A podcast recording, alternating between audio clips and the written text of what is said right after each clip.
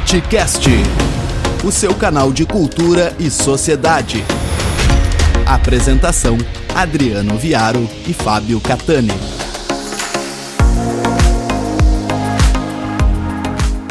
Sempre que eu escuto alguém dizer que é preciso dar o direito à divergência, o direito ao contraditório, eu desconfio que essa pessoa grosso modo, quer se colocar como o contraditório divergente que tem lugar, que tem espaço, que merece o seu espaço.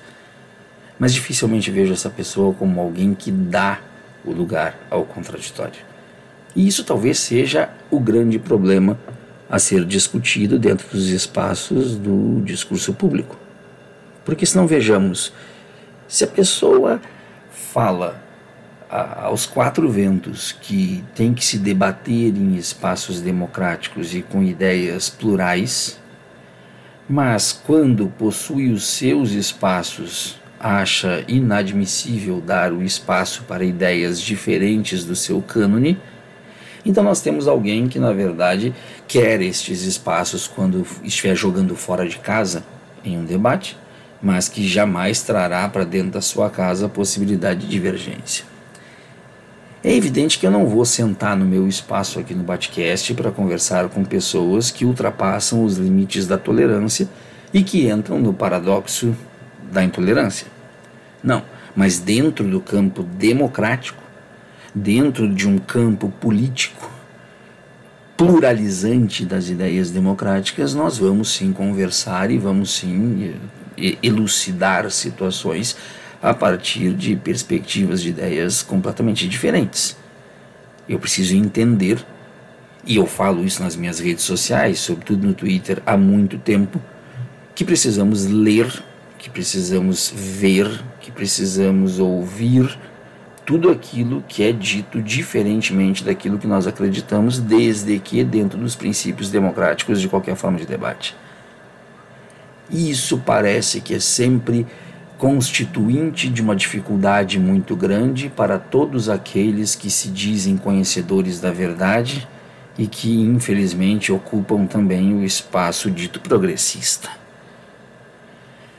Se eu tenho uma concepção, se eu tenho ideias que são efetivamente progressistas e eu quero trazer a pluralidade da conversa, eu devo necessariamente conversar com conservadores e liberais, ler conservadores e liberais e não fazer com que isso seja palco para uma troca de farpas, para uma guerra, para uma briga, para uma discussão.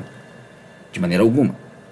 Essa presença uh, do confronto essa eh, presença uh, do combate ela vai ocupar apenas os espaços onde os limites do contraditório foram ultrapassados de uma forma inadmissível e que não deixa de maneira alguma a possibilidade da conversa e do diálogo. Mas fora isso, nós temos que dialogar, nós temos que conversar.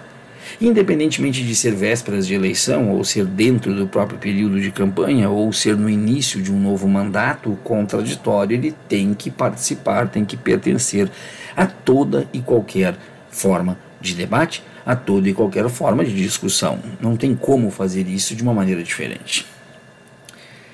Porém, quando nós falamos em divergência, quando nós falamos no contraditório, nós também não podemos entender que isso é um tema amarrado único exclusivamente para a pauta política, sobretudo nas amarras do debate público. Não. Esse contraditório, esse divergente, faz parte também da vida pessoal, da vida particular, do convívio familiar. Faz parte das relações com as pessoas que nós conhecemos, não necessariamente amigos, mas conhecidos, colegas faz parte também das conversas com colegas nos ambientes profissionais, faz parte do ambiente escolar também. E quando se fala do ambiente escolar, está se falando da, da, das mais distintas concepções de um ambiente escolar em suas dimensões, sejam elas de professores, sejam elas de funcionários, sejam elas de alunos, sejam elas de famílias, ou até mesmo uh, no embate de ideia entre todas essas dimensões que compõem o um ambiente escolar. O que eu quero falar com isso é que nós precisamos estar sempre muito cientes, muito conscientes de que a divergência ela é a única, repito, dentro das regras de um debate democrático capaz de impedir qualquer tipo de doutrina, qualquer tipo de fechamento de questão de proposta e concepção ideológica e proposta e concepção de construção conceitual em cima de qualquer debate. É impossível que nós uh, deixemos de lado, é, é, é, é inadmissível, perdão, que nós deixemos de lado a necessidade que nós temos de conversar com aqueles que pensam diferente de nós, desde que eles tenham a mesma ideia e estejam dispostos à mesma situação de conversar também com aqueles que pensam diferente de si. E, e, é impossível crer que nós estamos tendo que falar sobre isso no ano de 2022. Mas esse ano de 2022 é um ano também que traz questões voltadas a terraplanismo, traz questões voltadas ao cultismo ou ao neopentecostismo e essas questões todas que, que, que, que embarcam dentro de, uma, de um trajeto pós-moderno que tem como seu principal objetivo questionar, discutir e desconstruir eh, possibilidades de amarras morais e éticas consagradas pela história da humanidade. Essa desconstrução que está na, na gênese da própria ideia de pós-moderna, de pós-modernidade, perdão, traz consigo também alguns embates que são absolutamente absurdos, habitam o campo do absurdo e habitam o campo do ridículo. Um dos grandes problemas que nós temos na sociedade atual é a presença cada vez mais avassaladora e catastrófica da chamada adolescência tardia, onde pessoas maduras abrem mão da sua maturidade, porque na verdade abrir mão da maturidade é abrir mão das responsabilidades que uma época madura uh, obriga, as obriga. Abrir mão das responsabilidades, abrir mão do, do rompimento de, de cordões umbilicais e fazer com que uma grande parte da sociedade se comporte e se porte como se fossem pessoas que de fato são absoluta e absurdamente ingênuas, imaturas e infantis. E aí é, é fica mais fácil, torna-se mais fácil entender por que, que os debates não são bem vistos uh, quando se apresenta no campo da, do contraditório e do divergente Afinal de contas, pessoas imaturas, crianças, possuem uma dificuldade muito grande de debate, de embate, de discussão a partir do contraditório. Crianças, grosso modo, querem impor as suas vontades, choram diante das negativas e não conseguem acreditar nem aceitar que aquilo não pode ser daquela forma. Logo, pessoas imaturas, se tiverem que debater com pessoas que discordam das suas ideias vão dizer uh, que eu não sou mais teu amigo, tu é um boboca e eu vou falar para minha mãe. Onde foi que a gente se meteu?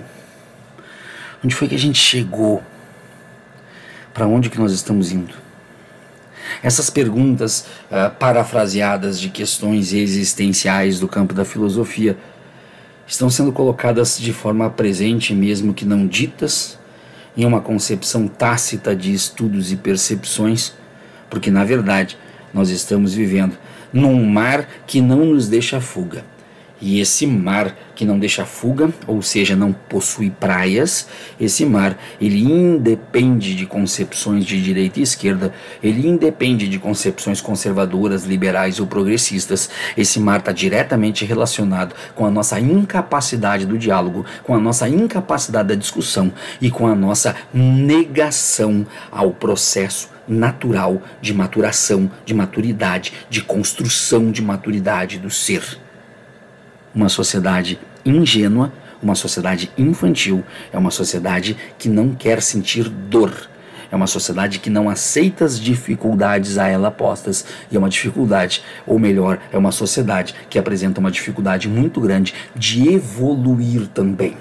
2022 é um ano de eleições. 2022 é um ano de Copa do Mundo. 2022 é um ano de incertezas sobre a pandemia.